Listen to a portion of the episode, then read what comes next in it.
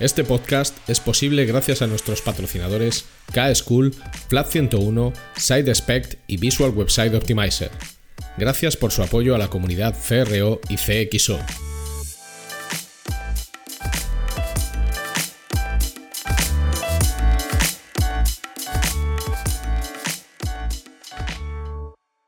Mi nombre es Ricardo Tallar y estás escuchando CRO Café en español el podcast de referencia en CRO y CXO, donde hablamos con profesionales digitales de todos los rincones del planeta sobre nuestro trabajo, con el objetivo de compartir, entretener y aprender.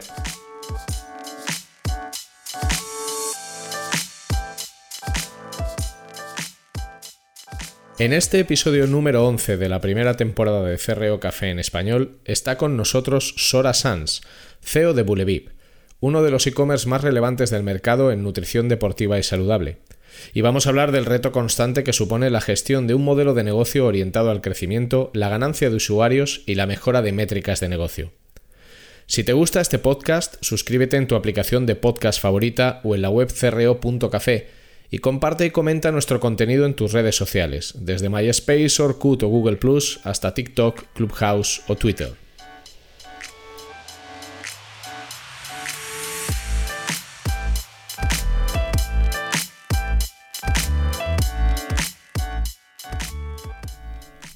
Hoy está con nosotros en CRO Café en Español Sora Sanz. Bienvenida, Sora. Muy buenos días, Ricardo, ¿qué tal? Gracias por invitarme. Bueno, gracias a ti por venir. Buenos días, buenas tardes, buenas noches, dependiendo de quienes nos estén escuchando al, al, otro lado. Para nosotros, bueno, buenos días, para nosotros casi es la hora de comer, es la 1 y 20 ahora mismo, el día que estamos grabando esto. Eh, siempre comenzamos por el, por el mismo punto, Sora, que es pedirle a nuestros invitados y a nuestras invitadas que, eh, que se presenten, que nos cuenten un poco cómo han llegado hasta el punto en el que están. En, tu caso concreto, tú ahora mismo eres, eres la CEO de, de Bulevip y, y lo que nos gustaría a todos saber es cuál ha sido tu recorrido profesional hasta, hasta llegar a este punto. Pues bueno, ha sido un cúmulo quizás de casualidades en mi vida, porque es así. Eh, yo soy filóloga de profesión, filóloga inglesa, eh, y bueno, empecé a especializarme en lingüística computacional. Una cosa lleva a la otra, acabé en una agencia de, marketing eh, llamada El Cuartel, una de las mejores agencias que hay independientes en España, trabajando como copy para, la verdad es que muy buenas y grandes marcas durante, creo que fueron cinco años. Em, acabé mm, subdirigiendo la escuela de creatividad que montamos dentro de, la agencia, que se llama La Base. Y en paralelo pues fui también avanzando con, diferentes proyectos digitales, ¿no? Eh, trabajé con señor Muñoz, por ejemplo, en la parte de SEO con AVE Internet, en la parte de, contenido, de SEM, con diferentes agencias y el mundo digital cada vez me gustaba más. Entonces, pues tuve la oportunidad, por casualidad, de conocer a Carmen Guerrero, que era la directora de marketing entonces de Tienda Animal. Entré en ese gran e-commerce, han sido seis años allí aprendiendo muchísimo. Y con la venta de la empresa pues decidí también que terminaba mi etapa y me embarqué en la aventura de hacerme consultora digital. Y he estado unos meses colaborando con diferentes empresas, e-commerce principalmente, pero también alguna plataforma de marketing automation y alguna otra cosa, hasta que conocí a Bulevip y bueno, el enfoque que tiene Miguel Ángel, que es el fundador, eh, con mi enfoque pues encajaban perfectamente. Así que decidimos que en lugar de colaborar como externa, pues al final la relación fue creciendo de alguna manera y él me ofreció la oportunidad de dirigir la empresa y ahí estamos. Así que ya, como te digo, un cúmulo de, de casualidades, de ir dejándote llevar un poco por la vida hasta que ves algo que realmente te parece interesante y te lanzas a por ello sin mirar atrás. Bueno, tú lo cuentas así como sin darle mucha importancia, pero por ejemplo, yo hay una cosa que te quiero preguntar porque me he quedado así muy loco cuando lo he oído, que es ¿qué es la lingüística computacional? Pues la lingüística computacional es el punto. Así, en el que así, la- con, plastil- así con plastilina, ¿eh? o sea, explicado con plastilina para Eh, los sí, que sí, no. sí. A mí, a mí me gusta contar las cosas Ahí, ahí. para, para todo el mundo, ¿no? Eh, ¿Para qué complicarnos? Es el punto donde las letras y las ciencias se unen. eh, ese punto mágico donde se unen las dos. Imagínate aplicar algoritmos o redes neuronales al lenguaje, ¿no? Básicamente lo que hace Google o cómo empezó Google. Entonces la base de Google, de sus inicios, es la lingüística computacional. Vale, entonces estamos hablando, por ejemplo, de lo que Google utiliza cuando trabaja con sus motores de indexación semántica, por ejemplo. Sí, sí, bueno. Utiliza Vale. muchas más cosas Google, ¿vale? Esto es simplificarlo muchísimo, pero, pero la lingüística computacional se encarga de analizar el lenguaje a través de, modelos de computación. Vale, vale. ¿Tiene, que ver con, ¿Tiene algo que ver con esto del corpus o ya me estoy columpiando Sí, sí, totalmente? sí, sí, totalmente. Sí, sí, sí. De hecho, cuanto más corpus, pues más data, y cuanto más data, ya sabemos. Big data. O sea, es. Vale, o sea, es el saco en el que está metido el corpus, incluso cosas como la distancia de Levenstein, cosas de, cosas de este estilo. Todo, todo esto. Vale, vale, vale. O No, no, yo de esas cosas, yo de esas cosas he estudiado a lo largo de los años, algunas mucho, como el tema del corpus o la distancia de Levenstein, pero no era consciente de que esto se llamaba lingüística computacional, que me parece un mira. nombre brutal. O sea, es- Es, es muy chulo porque al, al final eh, tenemos ese concepto, ¿no? De tú eres de ciencias o de letras. Yo para mí eso nunca ha existido porque yo, no sé, tú lo sabes, tengo un máster en analítica y escribo y, y edito poemas. Entonces, como, ¿de qué soy? Bueno, pero yo creo que eso, yo creo que todo el mundo, en cierta forma, es una persona del renacimiento, ¿no? Al final los renacentistas esculpían, pintaban, construían edificios. Eh, Miguel Ángel, así como máximo exponente, pues está bien no tener así muchas limitaciones. O que las limitaciones te las pongan las disciplinas en las que aterrices, pero que no te las pongas tú de inicio, ¿no? Eso es. Sobre todo es eso. Yo creo que es más un tema cultural, ¿no? Que uno no se debe poner nunca límites, porque si dices esto no se me da bien, pues ya es el primer paso para que no se te dé bien, evidentemente. Pero habíamos venido a hablar de... Bueno, aquí hemos venido a hablar de lo que surja. O sea, hemos De venido a hablar de lo que surja. Sí, bueno, este es, este es un podcast de este es un podcast de CRO y de CXO, eh, pero bueno, al final acaban saliendo muchos temas. Hay una cosa que me parece muy interesante en tu caso, que es que al final tú has, has vivido el estar trabajando en cliente muchos años, eh, has vivido, entiendo que un periodo relativamente corto de, de autónoma, de freelance, y luego pues eso te ha permitido, entiendo, que conocer varios tipos de negocios digitales y ahora estás otra vez en cliente, pero en un rol distinto. Está guay, ¿no? Porque al final en, en, un periodo de tiempo relativamente corto has experimentado todas las fases. Te voy a hacer una pregunta así, casi, casi por un tema personal mío. ¿Qué tal la experiencia del, del autónomo? Por, porque esa primera transición, que yo también la he vivido, cuando dejas de trabajar para otros y te haces autónomo por tu cuenta, tiene un componente de emoción, de vértigo, de terror, de todo. Bueno, para, para mí no ha sido la primera vez, ¿eh? Yo ya estuve en esta época en la agencia, era autónoma a la vez y tenía, tenía mis propios clientes y tal. Pero Ah, te bueno, puedo contar entonces... qué tal la experiencia la primera vez y la verdad es que sí, sí, fue un punto en el que te das cuenta que el- a nivel educativo España eh, está muy, muy, prepara muy mal a las personas para el mercado laboral en ese sentido, o sea, parece que no interesa. Eh, yo creo que deberíamos tener una educación mucho más fuerte, pero en etapas más tempranas, incluso en el instituto, de lo que es una nómina, lo que es un autónomo, lo que es el IRPF, lo que es el, IVA y tu declaración de la renta. O sea, yo creo que debería ser obligatorio que todo el mundo supiera hacer su declaración de la renta, aunque luego no la quieras hacer. Pero debería ser obligatorio. Te lo juro. No, no, eh, me Entonces, parece... sí, me pareció algo chocante, la verdad, eh, sentirme tan tremendamente poco preparada para, para asumir ciertas responsabilidades y que de pronto tenía que aprender muchísimo de temas que además a mí me dan una pereza tremenda. Eh, ¿Y a quién no? O sea, es... En fin. Yo admiro a la gente que se dedica a la administración porque la verdad es que me parece que, no sé, para mí es algo tan, tan complejo, tan, tan, aburrido, la verdad. No, me llama nada. No, no parece algo sexy. Seguro que habrá, seguro que habrá gente que lo encontrará, ¿eh? Pero bueno, vamos a, vamos a reconducir el tema, vamos a volver. Precisamente porque has tenido esa visión, precisamente porque has tenido esa visión holística y has podido estar, pues, en tienda animal, en Bulevip o en otros e-commerce en los que yo sé que has estado, quizás tengas clara claras muchas, muchas cosas, ¿no?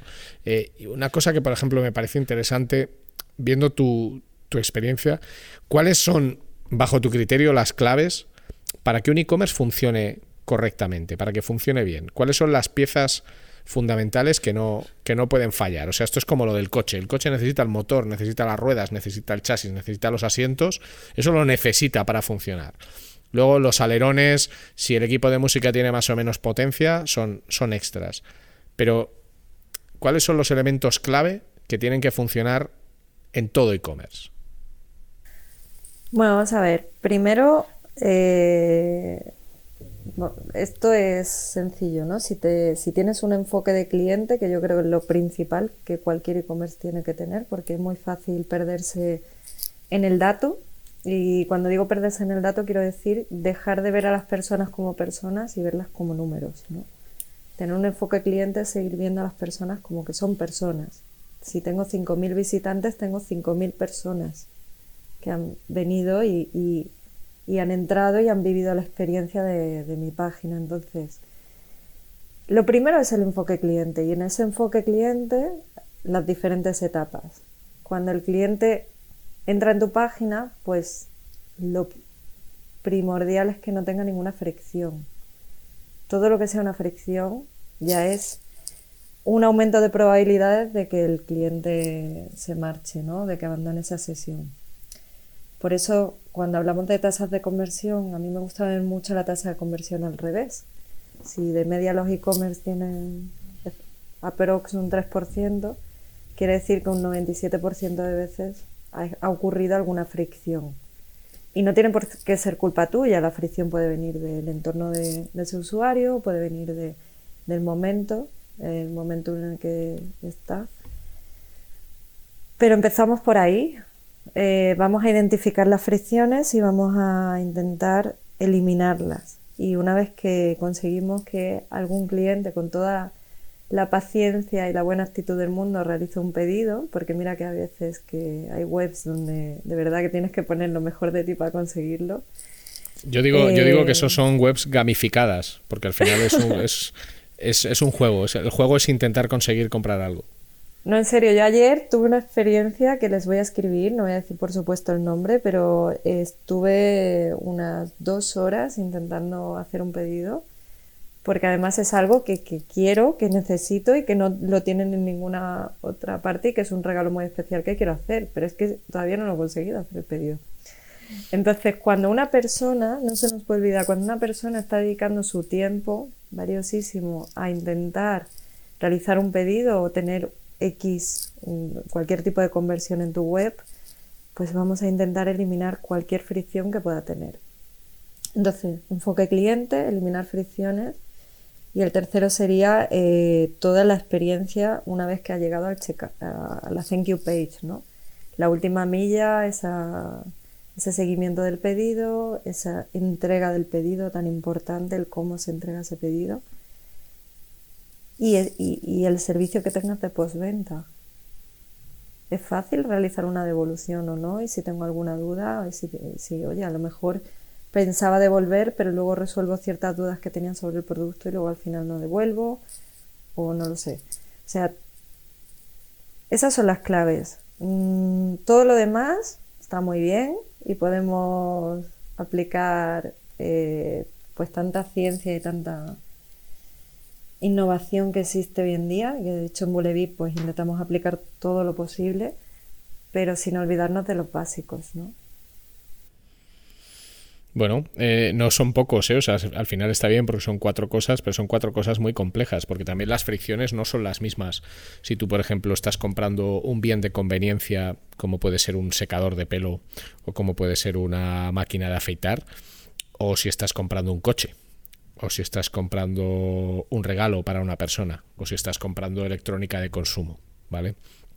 Yo siempre he mantenido que la conversión son varias cosas, pero lo primero es la gestión de probabilidades.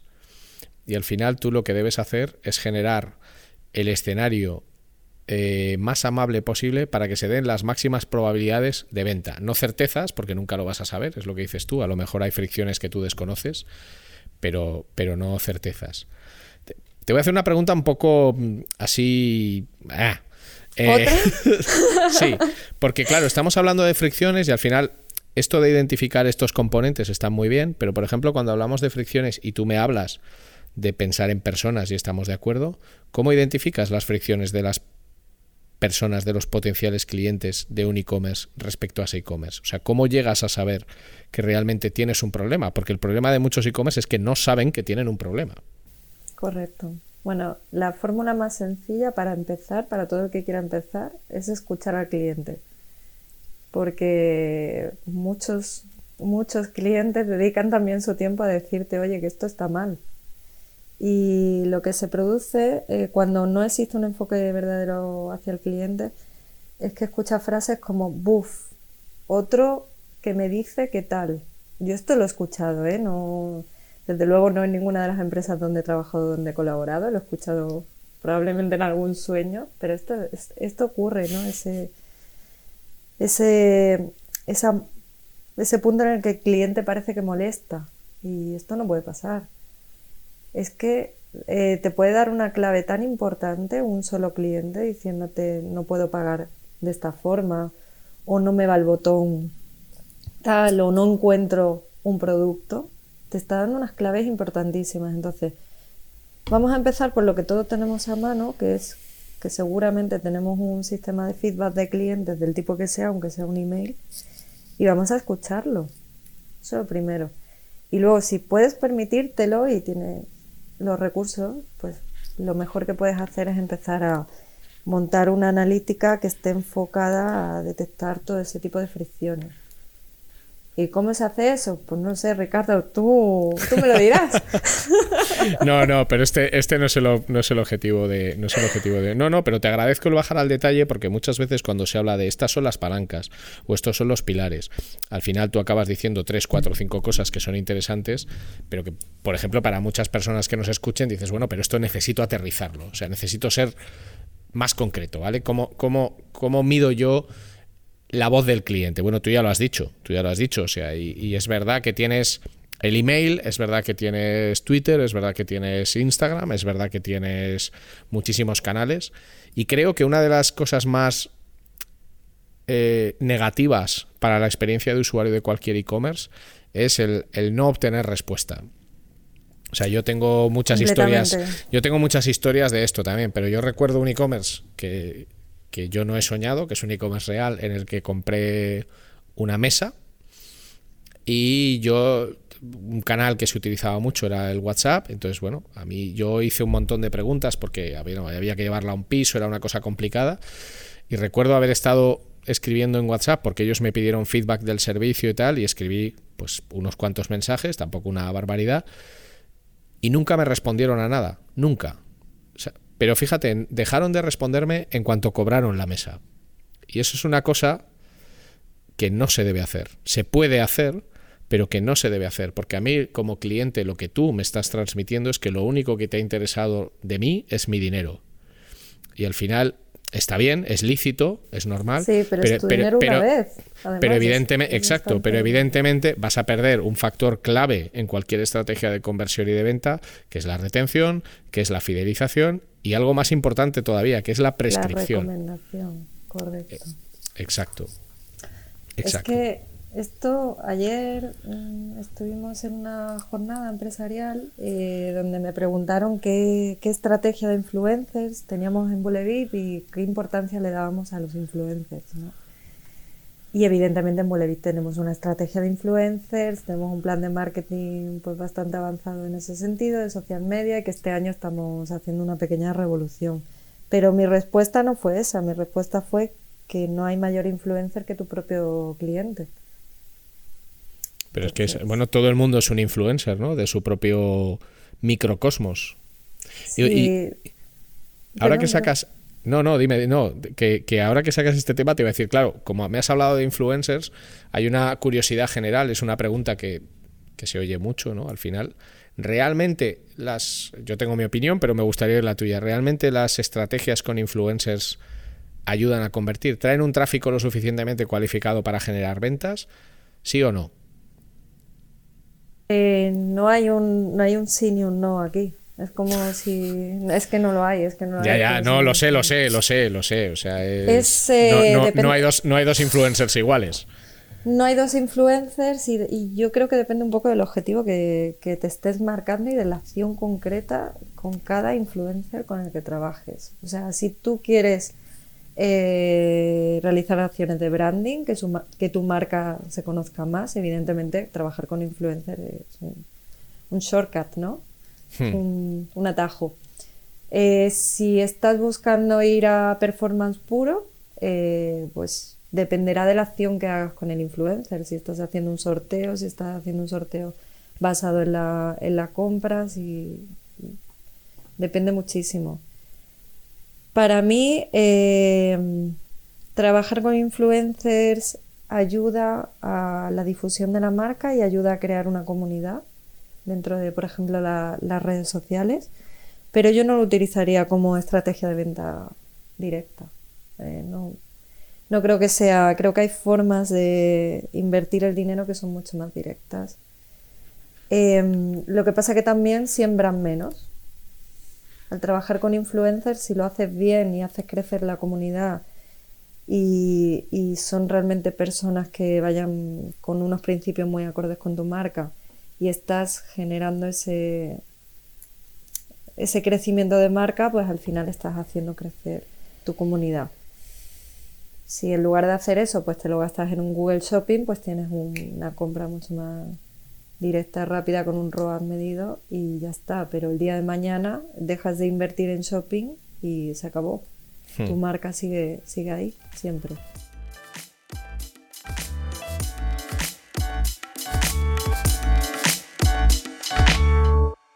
Will this work? Hmm, maybe not. Isn't that what we're all trying to figure out? With VWO, create and A B test different variations of your website to continuously discover the best performing versions that improve conversions. Stop guessing. Start A B testing with VWO today.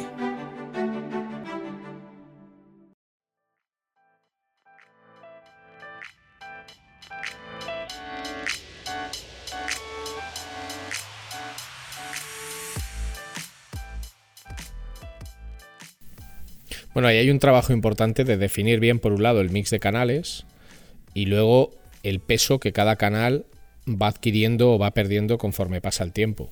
Eh, Completamente.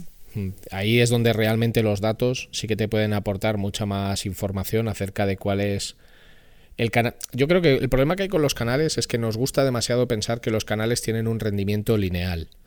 Y los canales son más o menos eficaces dependiendo de según qué momentos temporales. Pero claro, esto impide planificar tan a largo plazo como nos gustaría, pero es mucho más real. O sea, al final hay canales que en un determinado momento tienen sentido y en otro no lo tienen. Es que, mm, a ver, yo sí que me, me siento muy afortunada de haber vivido la evolución de un e-commerce durante seis años. Sabes que en el mundo del e-commerce es muy fácil que vayas rotando, ¿no? Cambiando de proyecto cada dos años, hmm. cada año y medio.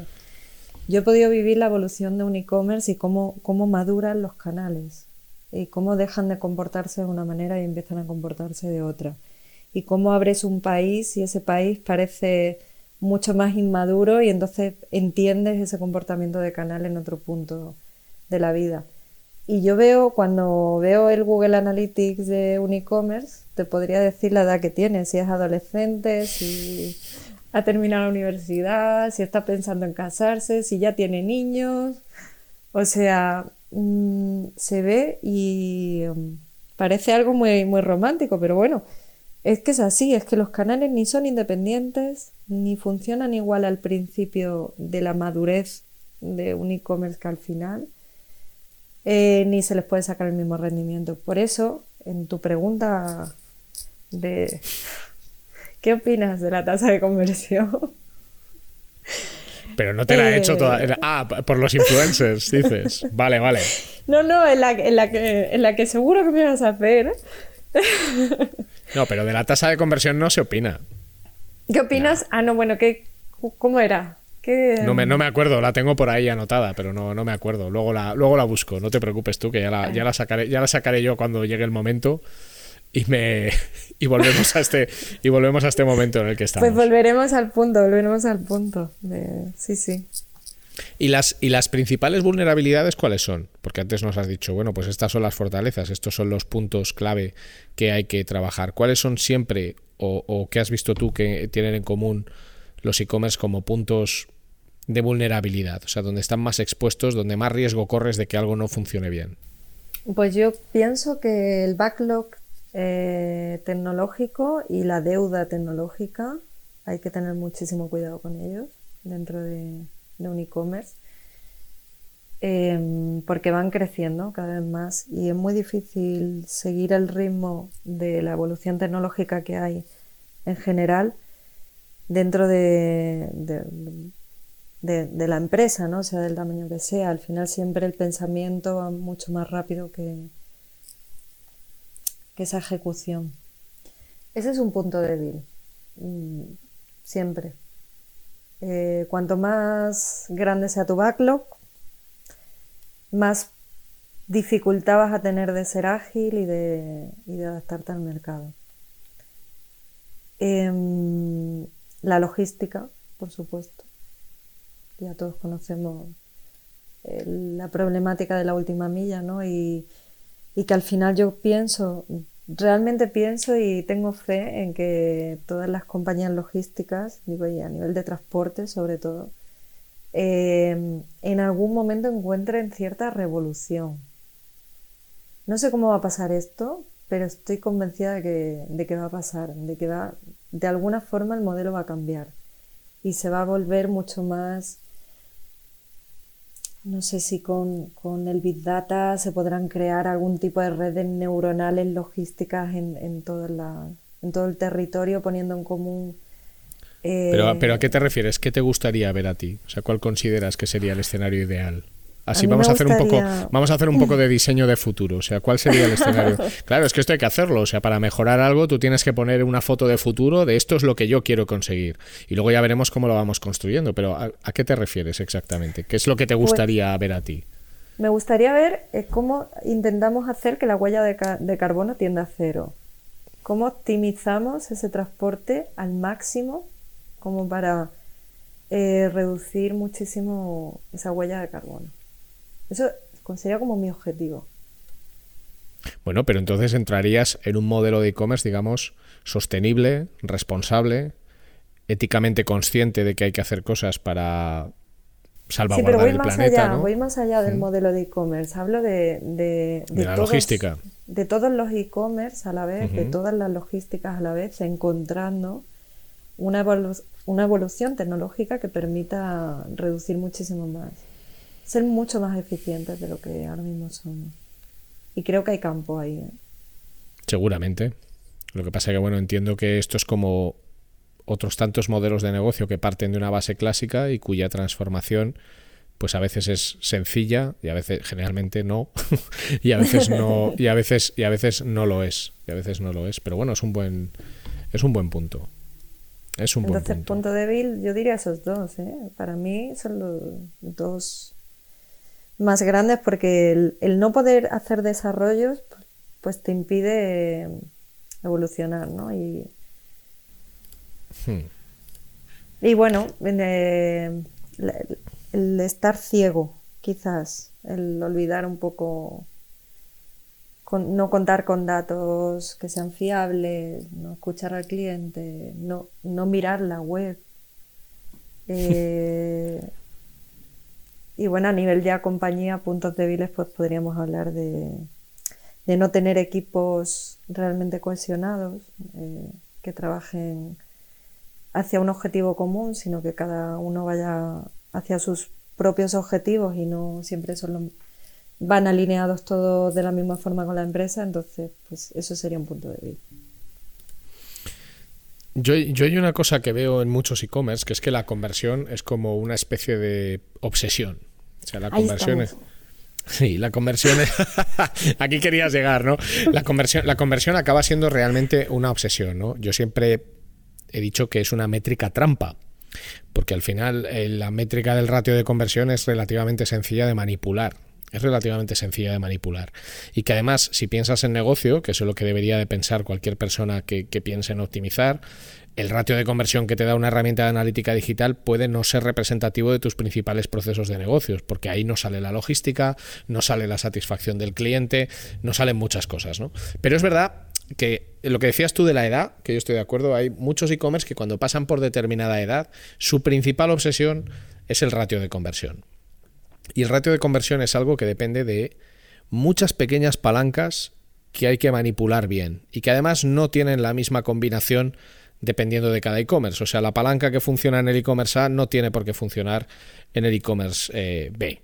Entonces, lo que me gustaría preguntarte es de esas palanquitas de conversión, de esas cosas que hacen que en general un cliente eh, tenga mayor facilidad en su proceso de compra, ¿cuáles son las, las palancas que siempre hay que tocar?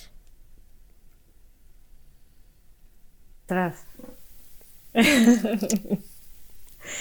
vale, eh, voy a empezar hablando de, de la tasa de conversión. vale, vale, venga, hazme el, hazme el regate, venga. Porque tenía, tenía muchas ganas de comentar que tú has dicho que es una métrica engañosa, ¿no? He dicho que es una métrica, es una métrica trampa. Trampa. Yo creo que es una métrica muy peligrosa. Muy, muy peligrosa. Lo es. Primero porque es una métrica relativa y que depende del tráfico y que depende del número de pedidos. Vale, hasta ahí bien, pero en un momento en, el que tú tienes un tráfico de mayor o menor calidad o tienes una pérdida de tráfico, pues tu tasa de conversión puede subir y tú crees que va todo mejor y en realidad, sencillamente, es que tiene menos tráfico, no tiene más. O sea que todo va peor. Y segundo, porque ahí entra en juego el ticket medio. Una variación en el ticket medio te puede cambiar la tasa de conversión muchísimo. Eh, luego no, no, estamos teniendo en cuenta promociones, descuentos, todos conocemos la maravillosa época de Black Friday y las tasas de conversión que se alcanzan ahí, pero ¿por qué? Pues porque la intención de compra es diferente. Y luego no tiene nada que ver, y es que es una cosa que, que, a mí, me da, la verdad, me da mucha rabia, es que la tasa de conversión se toma como un elemento así a lo, a lo bestia, global. Toma tasa de conversión. Cuando es algo tan relacionado con la intención de compra del usuario, que si tú ves la tasa de conversión de una aplicación móvil, por ejemplo, de una aplicación móvil transaccional y la del tráfico eh, orgánico que te llega con landing page al blog que tienes en el mismo dominio que el e-commerce, pues hombre, podemos estar hablando de una tasa de conversión del 0,1 al 12%, o sea, una diferencia completamente abismal. Y todo eso lo metemos en un saquito y catapum, esta es mi tasa de conversión. Pues me parece fatal, la verdad. Bueno, yo no creo. A ver, a mí me parece un horror, pero creo que es un proceso natural. O sea, al final es. Bueno, tú lo has dicho, es una métrica trampa, es lo que te he dicho yo, porque, porque es fácil manipular algunas de las variables que hacen que suba o que baje. Y luego, como todas las métricas, cuando se hace un análisis, lo que no se puede es hacer un análisis sobre una media general, porque eso no sirve para nada. O sea, al final, que tú me digas que de 5 millones de usuarios eh, o de 5 millones de visitantes, mejor dicho, porque va contra visitas, el, estándar de 5 millones de visitas, hemos hecho, yo que sé, 5.000 ventas, pues, ¿y este, este ratio es bajo o no? Bueno, pues dependerá del segmento de usuarios en los que se hayan dado esas ventas, porque a lo mejor tú has... Eh, invertido muchísimo en captar tráfico procedente de una fuente y esa fuente ha convertido al cero. Y aquí entraríamos en otro debate que son los modelos de atribución O puede que, claro, que eso da para otra cosa. Y, Esa es otra. claro, eso es otra. O no te estás fijando en la granularidad del dato que te interesa para valorar si esto está funcionando bien o no. O sea, hay algo que hay que entender, que es que no hay un gran ratio de conversión medio. Lo que tienes que localizar es cuáles son los canales y segmentos de usuario y cuáles son sus distintos ratios de conversión.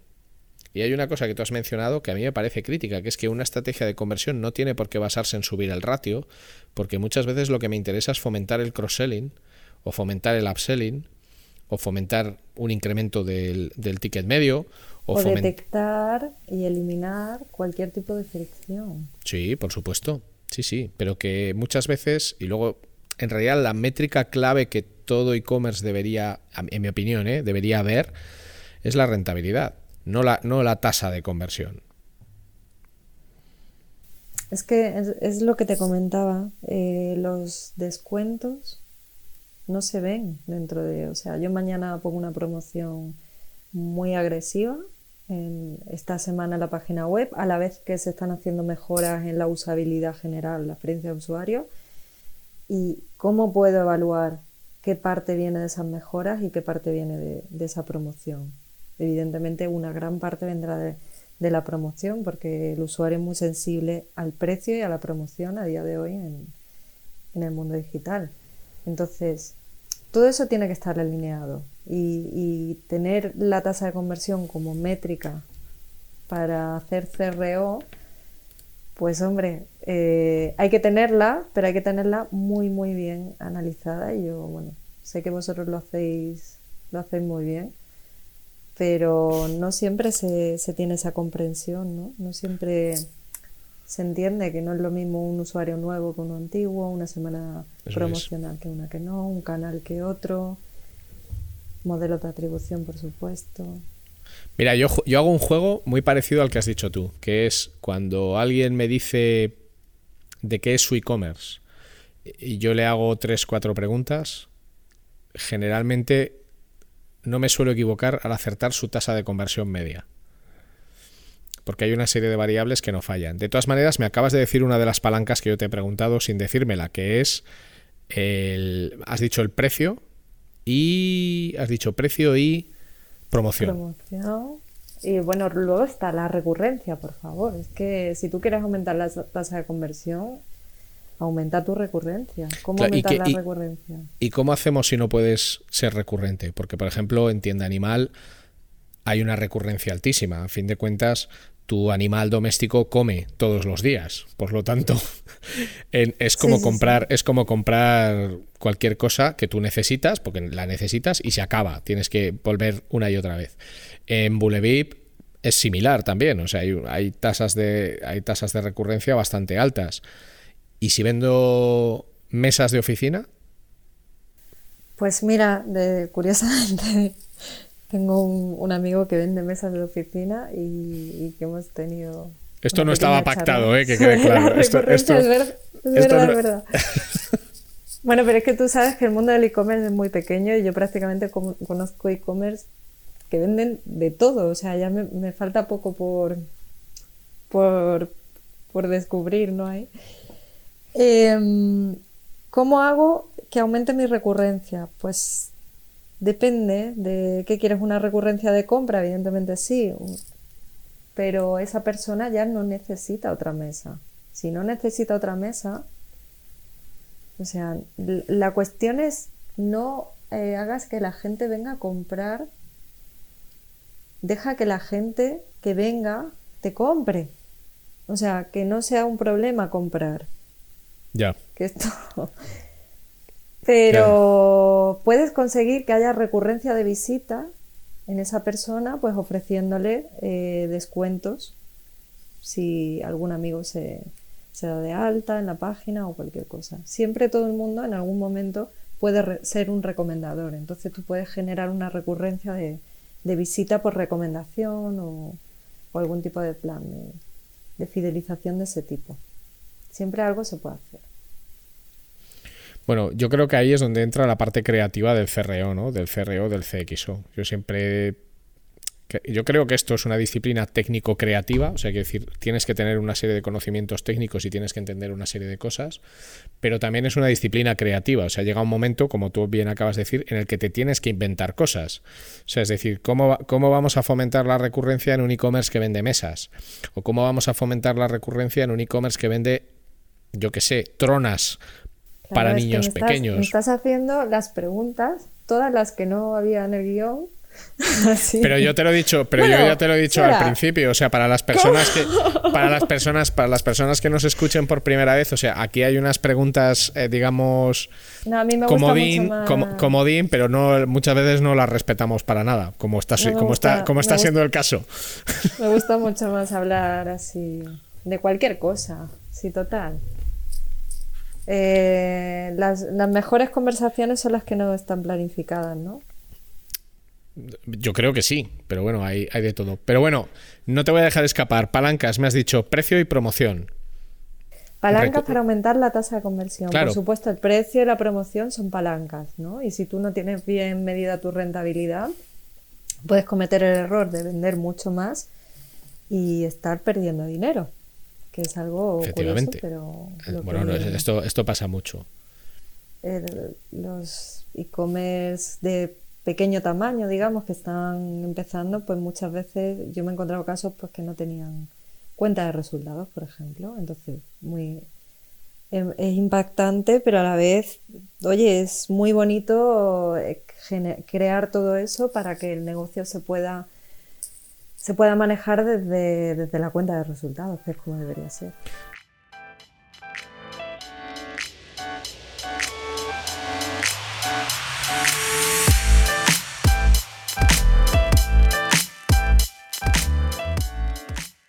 Ahora vas a escuchar un anuncio, pero de verdad que es un anuncio relevante.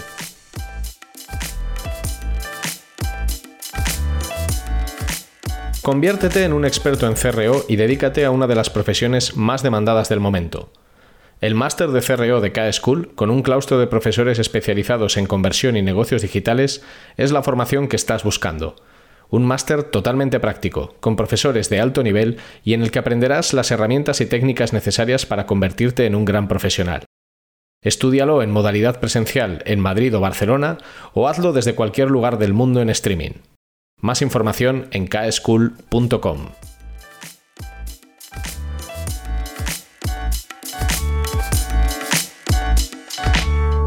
Claro, pero yo vuelvo a lo de la madurez. Cuando hablas de esto de la cuenta de resultados, yo creo que también tenemos que pensar que hay muchos e-commerce que nacen prácticamente como un proyecto paralelo o como una intentona y realmente muchas de las personas que están detrás, sobre todo al principio, no saben gestionar un negocio. Y el problema es que eso que tú desde fuera lo ves como una web, algo sencillo, una web, se acaba convirtiendo en una especie de monstruo que es, que es que ya no es una web, que es, como cuando yo recuerdo hace unos años que alguien me dijo, esto no es, esto no es coña, ¿eh? o sea, nos mandaron un email y nos decían, nos gustaría hacer un clon de Amazon.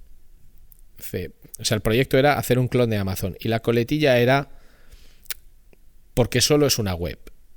O sea, o sea, sí, o sea, si esto es lo que tú crees, o sea, bueno, si tú crees que Amazon solo es una web, eh, pues, pues chico, mejor que no hablemos porque pertenecemos a planetas diferentes. O sea, si tú te has quedado con que el negocio de Amazon es tener una web y ya está, pues evidentemente no estás entendiendo, ¿no? Y yo creo que mucho, mucho del problema de lo que estás diciendo tú, cuentas de resultados, eh, entender, por ejemplo, algo que a mí me parece fundamental en cualquier e-commerce y veo que poquísimos miden, que es la rentabilidad por líneas de negocio.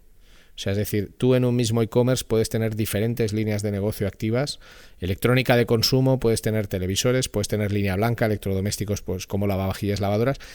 Que la rentabilidad global sea buena, pero te estás perdiendo que, por ejemplo, hay una línea que es deficitaria y hay gente que no mide eso. Eh, no, bueno, es que hay que analizar absolutamente todo. Tú tienes que medir tu rentabilidad por línea de negocio, por categoría, por proveedor, por marca, por producto, incluso por no solamente rentabilidad por producto así como tal, tanto vendo, tanto, tanto gano, sino si ese producto es un producto gancho, un producto que me trae captación, o sea, en qué punto está el producto en el lifetime value de cada cliente, porque puede que haya productos que sí que interese eh, tener una rentabilidad mucho más ajustada porque te atraen una captación cuando luego otros productos hacia donde llevas al cliente te dan esa recurrencia que, genera mucho más negocio. ¿no? Entonces, si tú eres capaz de realmente analizar esa cuenta de resultados, pero particionada por línea de negocio, por, por categoría, por producto, y luego cuando tienes líneas de negocio más complejas, como puede ser pues, el caso de Bulevip, un e-commerce que se convierte a marketplace donde ya empieza a haber un entorno competitivo ¿no? dentro por, la propia naturaleza de lo que es un marketplace. Tienes diferentes sellers que compiten entre ellos en envío, en precio, en, una serie de características y que tienes que saber también medir cuál es la repercusión que tienen los productos de marketplace en tu propio vertical, ¿no? en tu propia compra directa. ¿Hay una canibalización o no? ¿Me interesa eh, soy más rentable de esta forma o, de esta otra en, qué categorías. O sea que ahí hay un trabajo pues muy bonito y que queda un poco por detrás, ¿no? No se ve. Yo creo que esto que estás, yo, yo creo que esto que estás contando tiene que ver con una de las preguntas que sí está en el guion y que te voy a hacer, que es, oh my God, eh, oh my God que es, tú al final, ahora en tu tarjeta pone que eres la CEO de Burevip, y al final es un término que muchos usamos en, nuestras tarjetas cuando se daban tarjetas, o que lo pone en, nuestra firma, CEO, que son las siglas de Chief Executive Officer. Y mi pregunta del millón es, ¿qué hace una CEO en un e-commerce? ¿En qué consiste tu trabajo? Bueno, pues eh, a ver, al final Miguel Ángel, que es el fundador de, de eh, en un momento dado decidió que necesitaba una persona que le acompañase en, esta, en esta misión tan bonita. Em, Miguel tiene una, visión mm, que además me encanta porque no es una visión a corto plazo, es una visión a largo plazo y muy, muy bien aterrizada. Y entonces él buscaba una persona que le ayudase a hacer realidad esa visión. Yo diría que mi trabajo consiste un poco en eso en, encargarme de que el equipo maravilloso que tenemos, porque la verdad es que son, estamos ahora en torno a las 70 personas, 68 ahora, en breve 70, eh, con un talento excepcional, con un espíritu emprendedor, con una, con una cordialidad y una educación tremendas, pues que esas, todas esas personas estén alineadas en esa, en esa visión y junto al comité de dirección pues tomar las decisiones mm, para que la dirección de la empresa sea la adecuada. Yo creo que consiste en eso. Y después de esto, pues básicamente en tener muchísimas horas de reuniones con muchísima gente. es básicamente eso. Bueno, básicamente, así como si fuera algo, como si fuera algo así, ¡ah! Eh, básicamente. Nada, eh, la visión global, tú lo sabes, Ricardo, tú, sí, sí, lo sí. Sí, lo que, pasa que, lo que pasa que a veces me da un poco de rabia que la gente habla de la visión global como si la visión global fuera algo fácil de adquirir y al revés, el conocimiento transversal, que en el fondo es lo que se utiliza para la resolución de cualquier problema. O sea, cuando tú quieres resolver un problema, nadie puede resolver un problema si solo tiene un conocimiento vertical de una única área. O sea, para que tú resuelvas un problema de cualquier tipo, de cualquier tipo, tienes que tener conocimiento transversal, o sea, es decir, tienes que tener conocimientos de las diferentes áreas que están implicadas en el problema. Y al final es difícil tener un conocimiento transversal, porque solo lo puedes tener en base a experiencia. Y la experiencia, que no es tiempo, ¿eh? que a veces la gente dice, no, es que tiene 50 años, tiene mucha experiencia, ¿no? Porque a lo mejor lleva 30 años haciendo exactamente lo mismo y eso no significa que tenga mucha experiencia. O sea, es es la cantidad de veces que te has enfrentado a retos diversos y los has resuelto con éxito. Y hay gente que con 30 años tiene mucha más experiencia que gente con 50. Pero adquirir el conocimiento transversal no es fácil. Eh, lleva tiempo. Eh, es un proceso de, de maduración. Y yo creo que en términos de conversión, en términos de optimización de un negocio, sea digital o no, o en términos de transacción, el conocimiento transversal es crítico. ¿De qué te sirve controlar mucho la parte técnica de un e-commerce si no sabes nada de logística? ¿De qué te sirve saber mucho de logística y de la parte técnica del e-commerce, del e-commerce, si no sabes qué realmente quieren tus propios clientes de ti? Si no sabes cuáles son tus... ¿De qué te sirve todo esto si no sabes en qué productos estás ganando y en cuáles estás perdiendo dinero? Entonces, la, foto completa, cuando yo, lo, cuando yo lo digo así desglosado, ya no parece tan sencilla, pero es que hay veces que es como, ah, bueno, pero es conocimiento transversal, es ver la foto general. Ay, amigo, es que ver la foto general no es fácil. Para mí es que, para mí es que es eh, realmente muy divertido eh, aprender. Entonces, yo me he pasado años, sobre todo observando, y he tenido la suerte de trabajar con profesionales de primera división y de tener a los mejores consultores que se puede tener. Entonces, y bueno, de trabajar con fondos de inversión donde la exigencia es muchísimo mayor, eh, acabas mm, adquiriendo mucho conocimiento, de mucho, sobre todo muchos puntos de vista y te bajas al barro a, resolver esos problemas que tú, que tú comentabas, que yo creo que un problema nunca tiene una solución, siempre tiene varias, pero sí que es verdad que cuanto más verticalizada sea la solución, peor es. Cuanto más transversal sea, mejor solución es, porque al final puedes resolverlo, pero resolverlo para ti y que eso esté generando otro problema en otro, área. Que yo creo que vas por ahí, ¿no? sí, sí, exacto. es que es así. Sí, sí. No es resolverlo, es mm, resolverlo para ti, que no es suficiente. Entonces esa, esa visión pues es muy divertido eh, y no uso la palabra divertido peyorativamente, es que me parece que uno tiene que divertirse con su trabajo porque es cuando realmente puedes dar lo mejor de ti. Em, yo me aburriría haciendo una sola cosa o estando en un solo área y em, me encanta la complejidad que supone pensar en tantas cosas a la vez. Bueno, lo que pasa que esto lo que viene a decir es que no es un trabajo para todo el mundo. O sea, tiene que gustarte ese nivel de complicación y tiene que gustarte ese nivel de aprendizaje continuo, ¿no? Que no es para todos los públicos. Igual que para nosotros, pues no somos aptos para una serie de trabajos que requieran cualidades diferentes.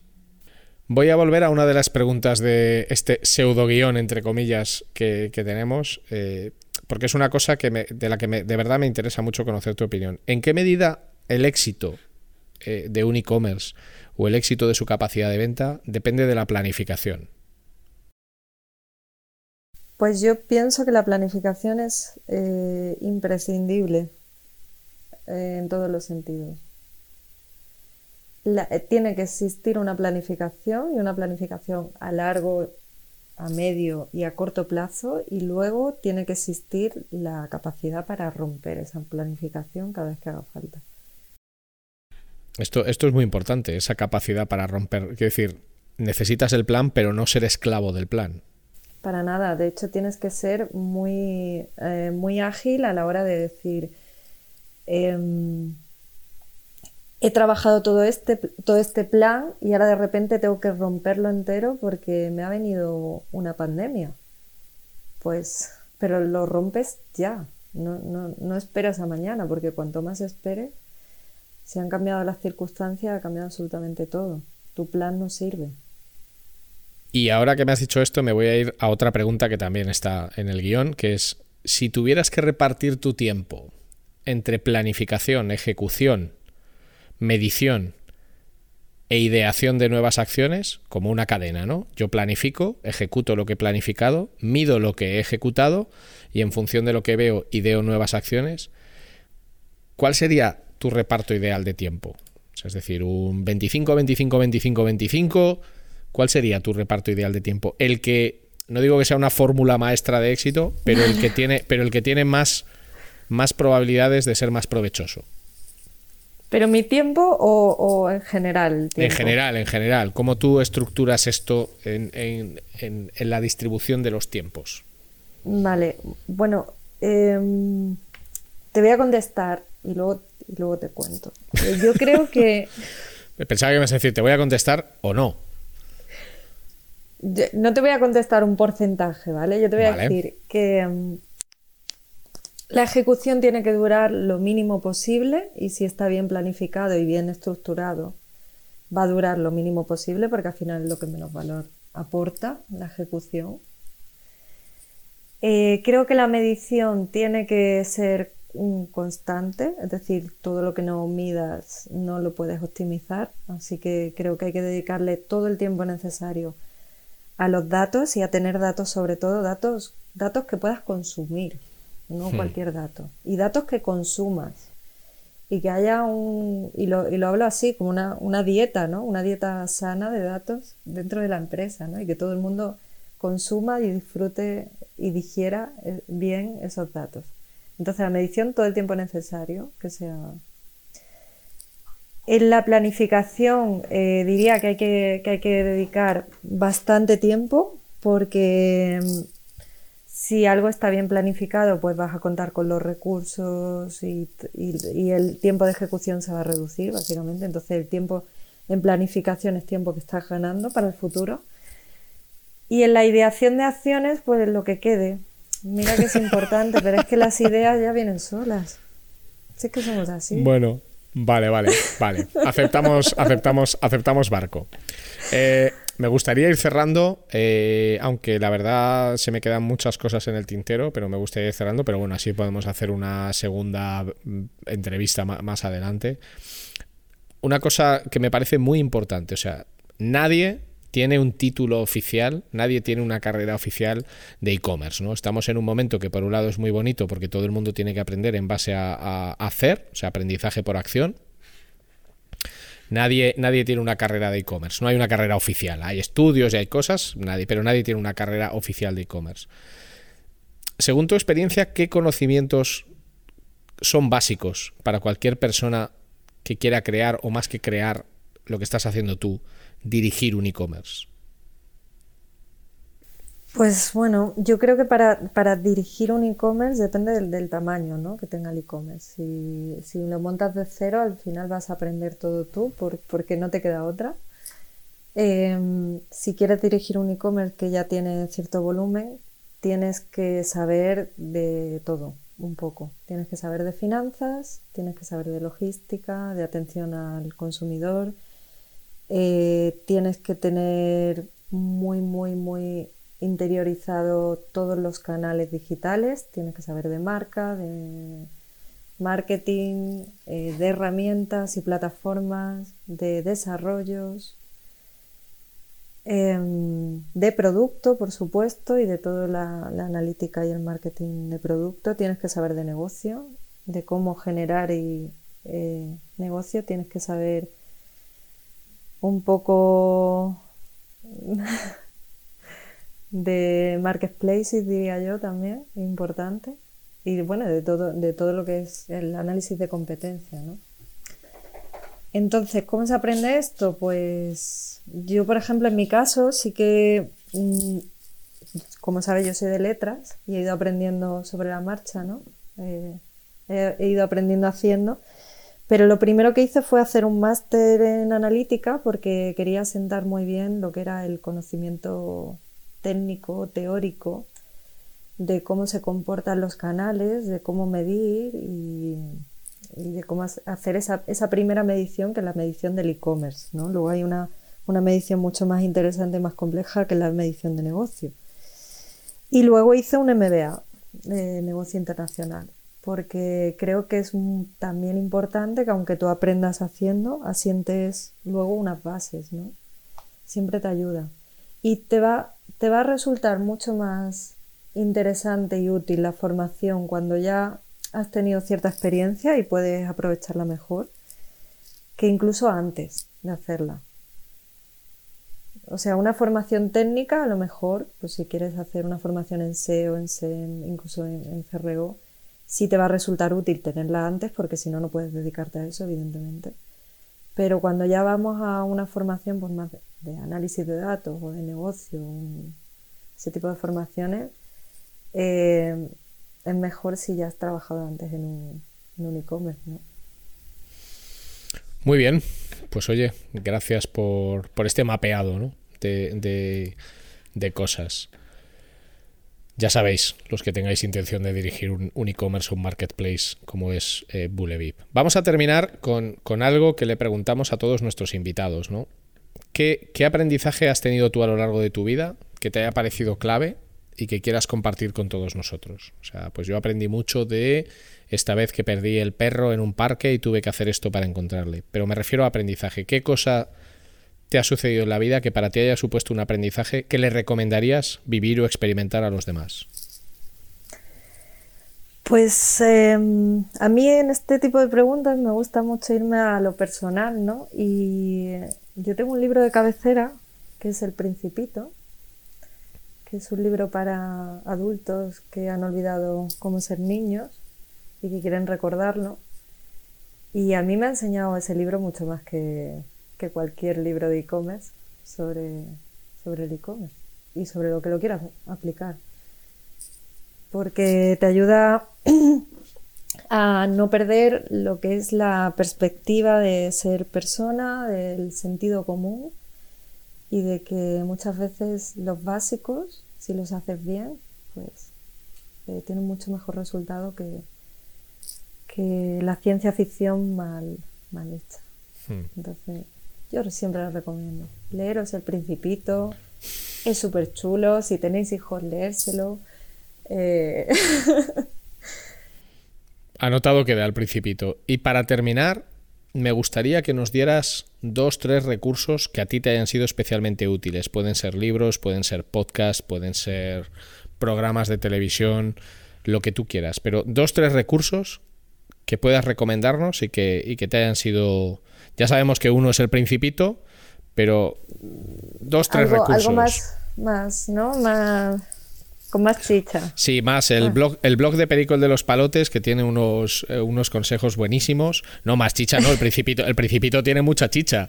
Me refiero a, a recursos pues lo típico, ¿no? O sea, no, es que claro, no quiero decir ninguno, pues si no lo digo yo, quiero que lo digas no, tú. No, no, no, o sea, te, puedo decir, mi blog de cabecera es el de Avinas, eh, Razor, que me encanta porque, porque te va mandando además, si te apuntas a la newsletter, te va enviando una creo que cada semana. Eh, y te va enseñando a, pensar, o sea, el análisis en, en, el sentido de cómo, de cómo resolver problemas y me encanta. Así que ese es un gran recurso para mí. Em, y luego, pues, e-commerce news eh, como revista me parece un grandísimo recurso porque te ayuda un poco a estar al tanto de, todo lo que eh, se va innovando, de todas las cosas nuevas que están haciendo los e-commerce, de los nuevos players que aparecen. Entonces, para estar en el mundillo del e-commerce, pues no hay nada mejor como leer el periódico de e-commerce news. Em, y no sé qué más decirte. Yo es que soy tan, tan, tan dispersa en, las cosas que hago que, que lo mismo estoy leyendo un libro de cocina que, que estoy viendo un podcast de Big Data. Entonces, es que consumo demasiada información. Bueno, pero con esto que me has contado es suficiente. Pues bueno, por mi parte, agradecerte muchísimo tu tiempo. Eh, y el interés y la dedicación a estas preguntas, la inmensa mayoría improvisadas totalmente, que es lo que, es lo que mola. Y espero que te lo hayas pasado bien y que tengamos la oportunidad de volver a tenerte y de, y de seguir conversando sobre, sobre el trabajo que hacemos todos y sobre este ecosistema digital en el que nos movemos. Pues me lo he pasado, me lo he pasado muy bien. Tengo que decir que de verdad que admiro muchísimo a los contables. Eh, no quiero que, ninguno me odie porque de verdad es que siento profunda admiración por, por, ese trabajo que yo necesito tanto muchas veces.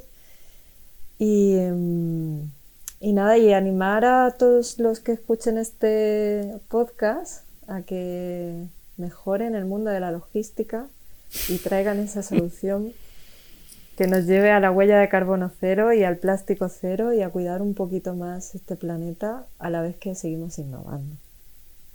Pues me parece un fantástico cierre. Muchas gracias, Sora. Un abrazo muy fuerte y cuídate mucho. Un abrazo, Ricardo. Muchas gracias.